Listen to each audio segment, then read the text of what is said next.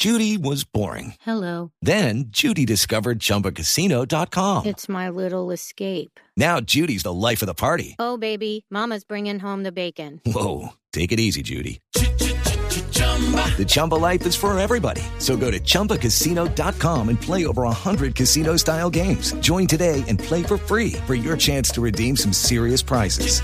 chumba ChumbaCasino.com. No purchase necessary. Void where prohibited by law. 18 plus terms and conditions apply. See website for details. 7 de la mañana, 9 minutos. Señor secretario de Salud de Bogotá, Alejandro Gómez. Bienvenido a Blue Radio. Buenos días. Muy buenos días a usted y a toda su audiencia. Muy amable por el contacto. Secretario, hoy, ¿cuál es la realidad del COVID-19 en la ciudad? La situación, como se puede incluso ver gráficamente en nuestra eh, página de Salud Data, es que estamos en una segunda ola de la enfermedad. Nosotros eh, utilizamos esta metáfora para mostrar cómo la gráfica subió el número de pacientes positivos en, eh, por día hasta el mes de julio-agosto y empezó a bajar y estuvo abajo, por decirlo así, en una especie de valle meseta durante alrededor de unas 10 semanas. Y a partir de la última semana de noviembre, primera de diciembre, empezaron a subir los casos positivos en la ciudad, como probablemente pasó en el resto del país. Ante el incremento de los casos positivos, estamos, por supuesto, tomando las medidas que nos parecen las más racionales, con el propósito de disminuir la presión sobre las unidades de cuidados intensivos. Digamos que hay una ventaja relativa y es que la primera ola de la enfermedad la asumimos con 950, con 940 unidades de cuidados intensivos y hoy Bogotá cuenta con 2.239, o sea, el incremento en las unidades de cuidados intensivos es muy importante, pero eso no nos debe llevar a un descuido frente al enfrentamiento de esta segunda ola. Ahora, cuando ponemos toda la información en el mapa de la ciudad de Bogotá, evidenciamos no solo la ciudad es muy grande, sino que la enfermedad tiene una manifestación por localidades distintas. En la primera ola de la pandemia, la mayor cantidad de pacientes, de pacientes positivos, incluso de pacientes que perdieron la vida, se ubicaron en el sur y en el suroccidente de la ciudad. En este caso, la situación la estamos viendo en el norte de la ciudad. Por eso, la decisión que tomamos de tomar medidas de confinamiento, de cuarentena, en las tres localidades del norte que hemos reflejado. De las 2.239 unidades de cuidados intensivos con que cuenta la ciudad, se han asignado 1.752 a la atención del COVID. Las otras están para otras patologías, que además es bueno decirlo, están bastante altas también, el otro tipo de patologías. De las 1.752 UCIs destinadas a COVID en la ciudad, 1.362 están ocupadas, lo que nos da una tasa de ocupación del 77%.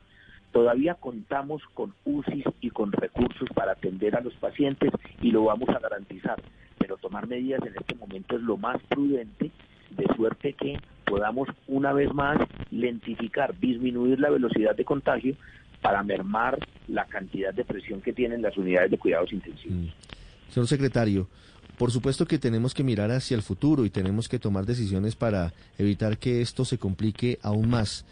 Pero hoy, mirando hacia el mes de diciembre, ¿usted cree que se debieron haber tomado medidas más drásticas en Bogotá, por ejemplo, para el 24, para el 31, quizás no siendo tan laxos, quizás comenzando diciembre en el tema de, los alumbrados o quizás en la celebración de, los eh, seguidores de Santa Fe Millonarios en la final del fútbol colombiano? Cada una de las decisiones o cada uno de los eventos sociales tiene su peso epidemiológico, sin lugar a dudas. Nosotros pensamos en su momento el sacrificio que había hecho Bogotá a lo largo de los meses de cuarentena y los números con los que contaba le permitían a la ciudad recuperarse un poco en materia de empleo, en materia de productividad, en materia de comercio. Pensamos que fuimos la ciudad que impuso las medidas menos restrictivas en el mes de diciembre en comparación con otras, pero nuestros números eran distintos. Creemos que la gente necesitaba también hacer, como le digo, un respiro en materia económica. Los números nos permiten, eh, eh, sobre todo en materia de recuperación del empleo, de tasa de desempleo, etcétera, nos permiten decir que Bogotá empezó esa recuperación. A Bogotá le cabe una responsabilidad enorme con la recuperación del país porque representamos el 30% del Producto Interno Bruto de la nación. De modo que pensamos que las medidas eran las adecuadas. Sin embargo, bien lo dice usted, cada una de las actividades de carácter social tiene un costo epidemiológico. En este momento estamos con suficiente SUSI, pese a lo que tuvimos en el diciembre, como lo destacaba mi buen amigo, el doctor Luis Alexander Moscoso, que les escuchaba eh, en su emisora hace unos segundos, nosotros tuvimos un diciembre en que hubo movilidad, también hubo medidas como quedarse en casa, como ley seca, como programar solamente actividades a nivel familiar. En cualquier caso, pensamos que este es el momento de tomar las medidas con las, con las comunidades del norte, con las localidades del norte, y que lograremos perfectamente pasar por este segundo pico atendiendo a todas las personas que así lo requieran. Sí, secretario, en las últimas horas la alcaldesa Claudia López eh, informó que hoy a las 2 de la tarde se van a reunir con el Ministerio de Salud y con el Ministerio del Interior. Dice ella, para analizar las medidas tomadas y cualquier otra que se requiera, para analizar qué si la medida ya está tomada. Mire usted, las medidas que toma el distrito las exponemos con toda claridad y las razones que nos asisten para la toma de estas medidas al gobierno nacional. Este tipo de medidas debe contar con el aval del gobierno nacional para que se implementen. Al exponerle ayer en detalle al Ministerio de Salud y al Ministerio del Interior las razones, como le digo, que nos asisten para la toma de estas decisiones, el doctor Ruiz nos dice, el doctor Fernando Ruiz, señor ministro, ¿por qué no le damos una mirada a esto que ustedes están planteando mañana a las 2 de la tarde en el Comité de Vigilancia Epidemiológica de carácter nacional? el comité que hacemos con los expertos de carácter nacional y por supuesto la respuesta de nosotros fue, claro, ministro, no faltaba más. Yo estoy seguro que en la reunión del día de hoy llegaremos a un acuerdo con el señor ministro de Salud, como lo, como lo hemos logrado en otras ocasiones, y que las medidas van a tener el respaldo del gobierno nacional. Señor secretario, las medidas que se anunciaron y que, pues, eh, de hecho aquí el viceministro Moscoso termina respaldando, entre otras y la más importante porque afecta a más de 2.700.000 bogotanos, es fundamentalmente una cuarentena estricta en tres zonas de Bogotá, en tres localidades, en Suba, en Engativá y en Usaquén. ¿Cuál es el argumento para que sean esas tres localidades y no otras las que entran en esa cuarentena estricta durante dos semanas? Muy bien, precisamente la pregunta tendríamos que hacernosla también porque en el mes de junio y julio tuvimos que hacer cuarentena específicamente en Kennedy y Bosa, por ejemplo. Y la respuesta está en la información con que contamos y podemos depositar en el mapa de Bogotá. Bogotá no es una ciudad, Bogotá es la suma de muchas ciudades. Con la extensión que tiene y la cantidad de gente que tiene, vemos que la enfermedad se expresa de diferentes maneras dependiendo el sitio de la ciudad. En el primer momento tuvimos una mayor tasa de ataque en el sur y en el sur y en el suroccidente. Cuando vemos la información hoy, en el mes de diciembre y en los pocos días que llevamos de enero, encontramos que la tasa de ataque, el incremento en números positivos activos y la tasa de, eh, exigencia de unidades de cuidados intensivas es mayor en el norte que en otras zonas. Eso nos lleva entonces a que la medida más racional es que las medidas que tomemos de carácter confinatorio de la población pues sean en el norte que es donde tenemos más problemas. Pero hay otra razón. Y es que en este momento estamos asistiendo al retorno de muchísimas personas que salieron de Bogotá. Nosotros calculamos que alrededor de dos millones de personas salieron de la ciudad de Bogotá en la semana del 24 y en la semana del 31 de diciembre. En el día de ayer, nuestros cálculos por los datos que nos da movilidad es que pudieron haber vuelto hasta 600 mil de esas personas. Y durante esta semana y hasta el próximo puente de Reyes regresarán el resto de dónde salieron esas personas. No de manera exclusiva, pero sí mayoritariamente del norte de la ciudad. Entonces, si se conjuga que es en estas tres localidades donde tenemos mayor tasa de ataque y mayor nivel de positividad, y segundo, que en este momento de operación retorno, las personas volverán privilegiadamente al norte de la ciudad, porque es de allí de donde se habían desplazado, se concluye que la medida que menos costo social tiene es hacer una cuarentena en el norte. Eh, Ahora, secretario, pero, pero eh, han circulado datos, cifras sobre Kennedy eh, que muestran que también sigue estando muy afectado po- por la pandemia. Eh, ¿Consideraron Kennedy o hay otras razones para no incluirlo en la cuarentena? En otras localidades también tenemos una tasa alta de ataque. Usted menciona Kennedy, por supuesto, y es que Kennedy es tal vez la localidad más densamente poblada. Cuando la vemos porcentualmente, la vemos por debajo de estas tres primeras. Nosotros no descartamos ninguna de las medidas que tendríamos que tomar. Pensamos que con esta del norte perfectamente podemos lentificar la cantidad de pacientes positivos que tenemos y se hace un cerco que además es bastante lógico desde el punto de vista logístico en el norte de la ciudad. Como le digo, estas son las tres primeras. Las otras localidades van después, pero pensamos que con el- la medida que estamos asumiendo para el norte de la ciudad es perfectamente factible pasar el segundo pico. Pues eh, es lo deseable que no se necesiten nuevos confinamientos en otras localidades, pero no se descarta.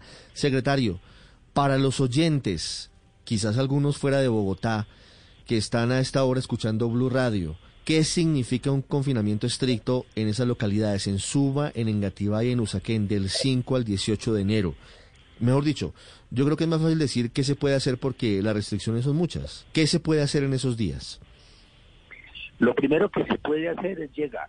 Y digo esto porque, como le estoy mencionando, muchas personas vuelven a Bogotá y viven en estos sitios. Las personas que estén llegando de sus viajes llegarán sin ningún tipo de restricción. ¿Qué más se puede hacer?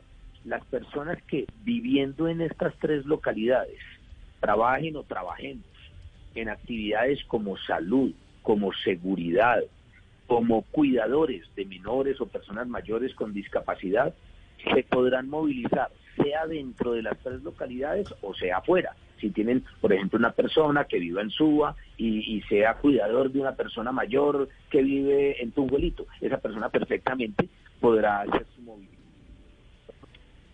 Quedarán cerradas todas las actividades de carácter comercial, con excepción de aquellas que tienen que ver con la venta de medicamentos, farmacias, droguerías, etcétera, y con la venta de alimentos tanto las grandes superficies como las tiendas, los abarrotes, etcétera, los supermercados que le proveen a las personas sus artículos de primera necesidad.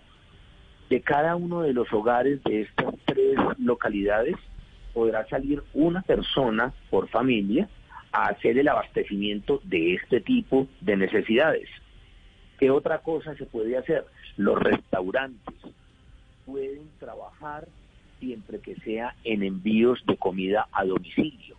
Y es fundamentalmente esto lo que se puede hacer. Incluso hemos incluido la posibilidad de hacer hasta una hora de actividad física porque hemos aprendido a lo largo del año la importancia que esto tiene en materia de salud mental. Pero fundamentalmente las restricciones serían las mismas que tuvimos en otras localidades o incluso en estas también en el año 2020 que nos dieron unos resultados extraordinarios estos confinamientos disminuyen inmediatamente la movilidad de las personas, para eso se toma. Y la disminución de la movilidad trae consigo la disminución del contagio. Seguimos hablando de una enfermedad de contagio de carácter respiratorio.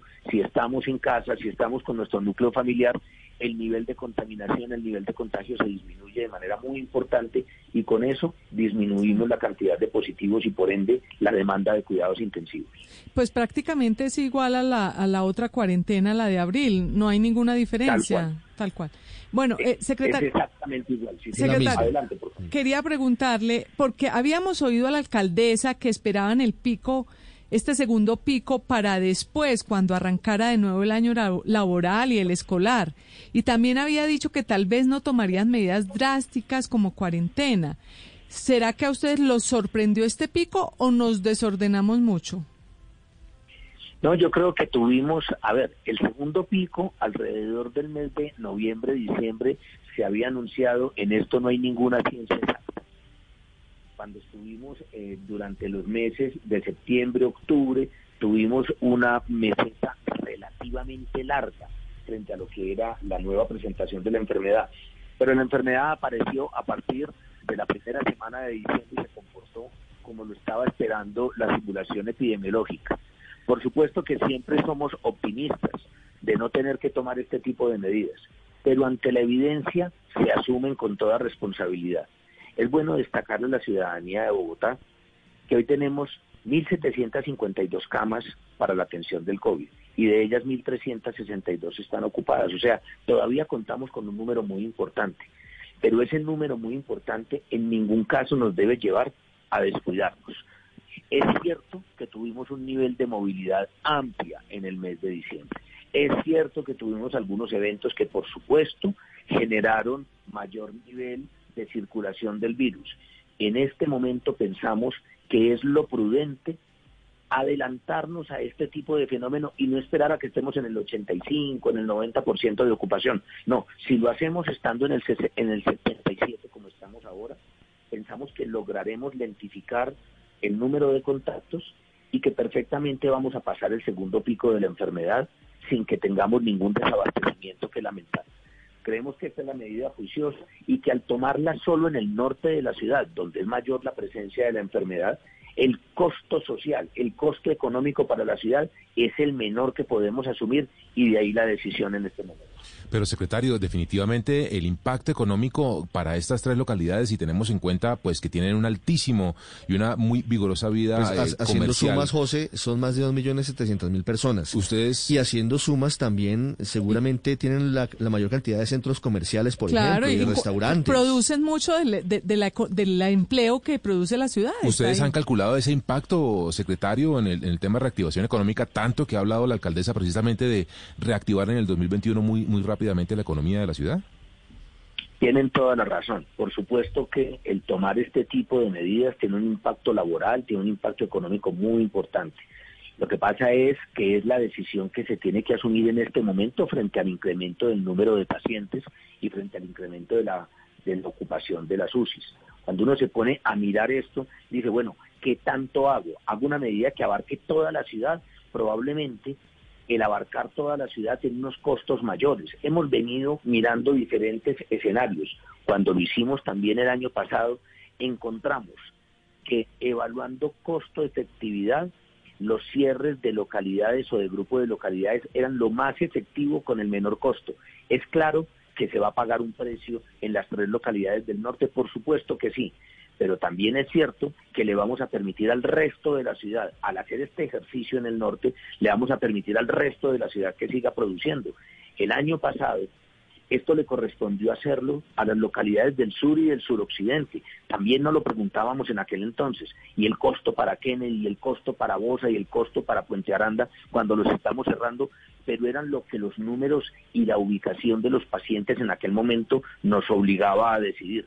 Ahora tenemos una mayor tasa de ataque en el norte y por eso tomamos la decisión tan confinada, tan acotada a tres localidades como hemos pedido, como hemos podido para lograr el mismo efecto que teníamos cuando cerramos otras localidades en el primer. Secretario, la casuística es mucha y usted tiene poco tiempo y me da pena preguntarle, tenemos las dos últimas. Una, si una familia que vive en Usaquén tiene previsto un viaje el 15 de enero, ¿puede salir de la localidad para el aeropuerto o para tomar carretera? Sí, señor, lo puede hacer. Si van a salir de viaje, lo puede hacer. La última, Sí. Felipe.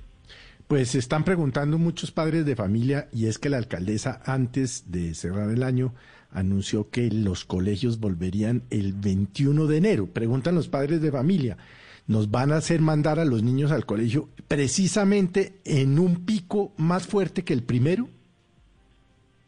Precisamente tratando de que los chicos y chicas puedan volver al colegio, estamos tomando estas medidas. Mire, con el confinamiento de estas tres localidades, nosotros esperaríamos que pasemos ese segundo pico.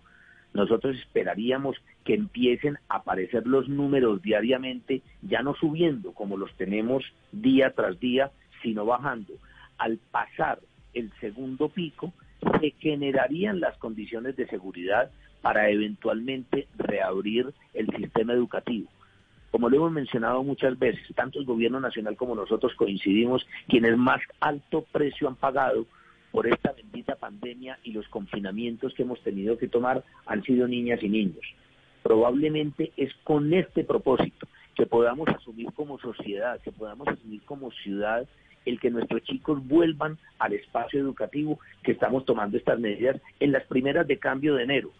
En cualquier caso, compartiremos la información con la que contamos con toda la ciudadanía, con los padres de familia, por supuesto, y tomaremos de la mano la mejor decisión.